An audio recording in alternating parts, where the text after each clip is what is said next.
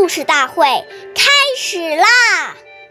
每晚十点，关注《中华少儿故事大会》，一起成为更好的讲述人。岁月易流逝，故事永流传，弘扬中华瑰宝，传承红色基因。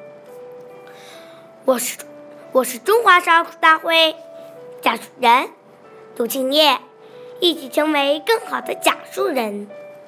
今天我给大家讲的故事是《故事大会》红色经典故事第十五集：刘少奇植树。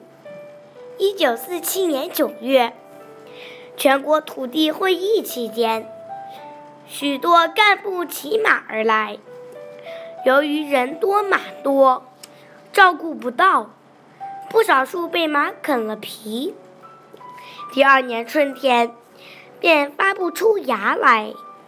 初春的西柏坡，万物复苏，树木转绿，到处绿意盎然。一九四八年春天，刘少奇爷爷到西柏坡附近。调查土改土改情况时，发现沟边光秃秃的树木不发芽，感到损害了群众利益，心里十分不安的刘爷爷回到西柏坡大院，就让行政科同志去村里落实，逐户登记损害树木。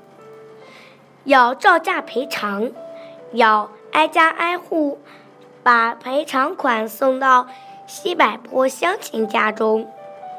感动的乡亲们说什么也不要。行政科同志就用该钱买了树苗。